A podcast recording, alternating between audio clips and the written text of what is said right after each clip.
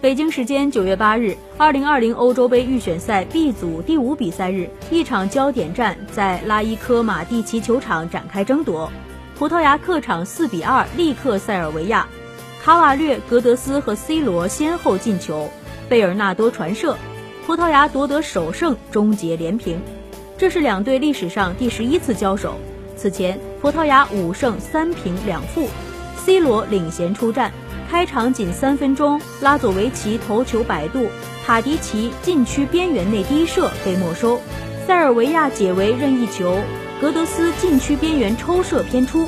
随后的比赛进入僵局基罗连续射门均被封堵。